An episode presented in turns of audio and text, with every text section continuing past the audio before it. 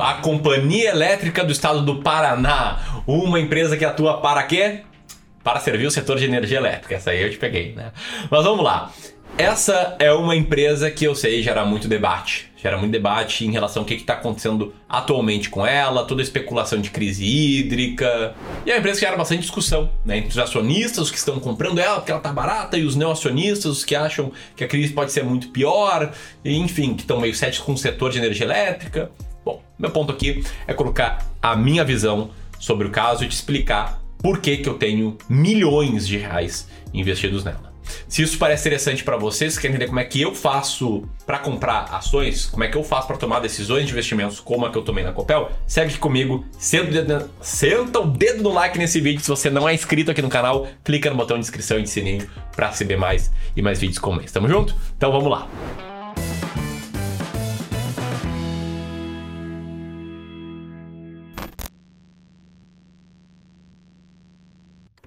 Bom, antes de mais nada, para colocar todo mundo na mesma página, vamos falar aqui sobre a Copel, sobre a empresa, tá? A Copel é a Companhia Paranaense de Energia e, como o nome deixa muito claro, ela atua no setor de energia elétrica, abastecendo o estado paranaense. Mas o que não está totalmente claro no nome é o fato de que a Copel atua em todos os subsetores de energia. Ou seja, ela gera energia, ela transmite energia, ela distribui energia, ela comercializa energia. Ou seja, embora ela esteja concentrada geograficamente, territorialmente ali, forte, no estado do Paraná, como o nome dela bem diz, ela está bem diversificada no tipo de atuação dela dentro do setor. Essa empresa, a Copel, foi criada há muito tempo, lá em 1954, com controle acionário do estado do Paraná. E 40 anos depois, no ano de 1994, quando você não investia em ações, imagino eu, ela abriu capital no que hoje é a B3. Mas isso nem é o mais impressionante. Tá? O mais impressionante é que em julho de 1997, ela se tornou a primeira empresa do setor de energia elétrica listada na Bolsa de Valores em Nova York, a NYSE, New York Stock Exchange.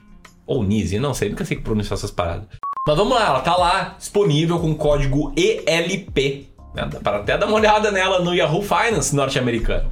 E mais do que isso, desde 2002 ela, a marca dela está presente também na Europa, no Latibex, o braço latino-americano da Bolsa de Valores de Madrid, com código XCOP cultura aqui com o Clube do Valor, tá? Senta o dedo no like e se você gostou, enquanto eu vou falando alguns números para você ter dimensão da atuação da Copel, tá? Ela tem 4,8 milhões de unidades consumidoras, 6.625 funcionários, atende 395 municípios e 1.113 localidades entre distritos, vilas e povoados, possui 45 usinas próprias, sendo que 19 são hidrelétricas, uma é térmica e 25 são eólicas, além de estar construindo quatro novos parques eólicos e uma usina hidrelétrica, e conta com 7.877 quilômetros de linhas de distribuição de energia, de transmissão de energia. Eu falei de transmissão, né? Mas enfim, além de ter 7.877 km de linha de transmissão, ela também tem 202 mil km de linhas de distribuição, sendo a terceira maior rede de distribuição do Brasil. E os resultados recentes do primeiro trimestre de 2021, ela aumentou 19% no EBITDA, lucro líquido 55% e pagou grandes dividendos aí no dia 30 de abril. Ah, se você gosta de conhecer melhor a, energia, a empresa de energia elétrica, te liga só no vídeo que eu fiz sobre energias, EDP Brasil, beleza? Outro ponto importante é que amanhã, no dia 11, ela vai publicar novos resultados. Só que como o setor de energia elétrica é um setor que é bastante previsível, eu acredito que os nossos resultados não vão mudar dramaticamente o quão barato está essa empresa e já vou falar sobre isso, tá? Sobre as ações da Copel, antes ela, ela negocia na bolsa ações ordinárias de código CPLE3, preferenciais tipo A e B de código CPLE5 e CPLE6, respectivamente, respectivamente, e units de código CPLE 11. E atualmente essa empresa segue sendo controlada pelo estado do Paraná, que possui 31% total de ações e 69, quase 70% das ordinárias. E do total de ações, cerca de 69% estão em free float. Sobre os dados aí, comparando com as empresas de energia elétrica, a Copel está mais barata, tem um earning yield maior, paga um dividend yield maior, também não está muito mais endividada do que a média e está 15% abaixo do seu valor patrimonial. Ou seja, em várias métricas ela está muito baratas. E ela costuma pagar algo entre 25 e 50% em termos de dividendos, pagou um pouco mais em 2020, pagou 64% dos lucros, o que gerou um bom dividend yield aí recente, né? um dividend yield crescente ao longo dos últimos anos. Atualmente, nos últimos 12 meses, ela está com dividend yield de 15%. Né? Que acontece muitas vezes quando uma empresa distribui parte relevante dos lucros, como foi a Copel em 2020, e está muito barata. Mas enfim, por que, que a Copel está barata? Porque o mercado não é burro, né? Não faz empresas ter vários índices, várias métricas de valuation baixa sem que esteja acontecendo nada. Mas embora não seja burro, o mercado é exagerado. E já vou falar mais sobre isso, tá? Mas enfim, a Copel está barata por conta da crise hídrica que a gente está passando. É, olha só essa notícia. Itaipu tem a menor geração de energia em 27 anos a energia elétrica ficar mais cara em 14 estados depois de ajustes recentes. E olha, a Copel tem 19 usinas hidrelétricas, isso afeta a sua parte de geração de energia. Ó, tá conectando o que eu falei sobre a empresa com as notícias, com o medo do mercado? E tem mais, tá? 70% praticamente das ações ordinárias da Copel são do estado do Paraná.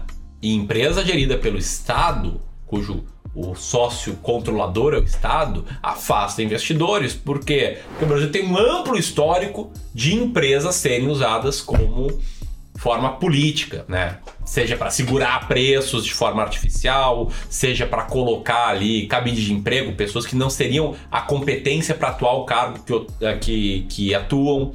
Enfim, isso gera geralmente uma percepção negativa dos investidores, né? Muitas vezes ações baratas são empresas estatais. E além disso, altos custos. Tá? Segundo a XP, a subsidiária de distribuição da Copel tem os mais altos custos de pessoal, materiais e serviços dentre as empresas que a XP cobre. Ou seja, esses pontos chamam a atenção de muitos investidores e são eles que fazem a ação tá barata. Não existe empresa que fica barata à toa. Não existe empresa que fica barata só com notícia boa, só com as coisas bombando, com lucro crescendo, etc. Elas ficam baratas porque o mercado olha essas coisas que eu tô te falando aqui, só que ele extrapola, ele dá um peso muito grande. Ele opera sobre vieses comportamentais, jogando lá pro futuro o medo, a incerteza do presente. E isso que faz que a Copel seja barata. E se você segue uma estratégia de selecionar ações baratas, e a estratégia é clara, é quantitativa que nem a minha, você tem que simplesmente não dar voz para essas notícias, não dar ouvidos para essas notícias, porque a maioria dessas notícias são de fato ruídos perto do longo prazo. E a minha estratégia de seleção de ações, cuja carteira de 20 ações baratas tem tido esse resultado, um resultado muito bom historicamente, ela indica que faz sentido sim ter ações da Copel. Por isso, eu sou acionista da Copel. 5% do meu fundo de ações é da Copel, é participação da Copel. Beleza? Eu fico muito tranquilo aí com a estratégia, com a convicção que eu tenho na estratégia que eu sigo. Mas se você quiser ter mais convicção nisso, você tem que me conhecer melhor. Tem que conhecer melhor a minha filosofia de investimentos. Isso é possível no Instagram. Tá? Deixa o link aqui do Instagram, aqui também. Se você curtiu esse vídeo, compartilha com várias pessoas para fazer esse conhecimento chegar mais e mais gente. Tamo junto? Um grande abraço e até a próxima. Tchau, tchau.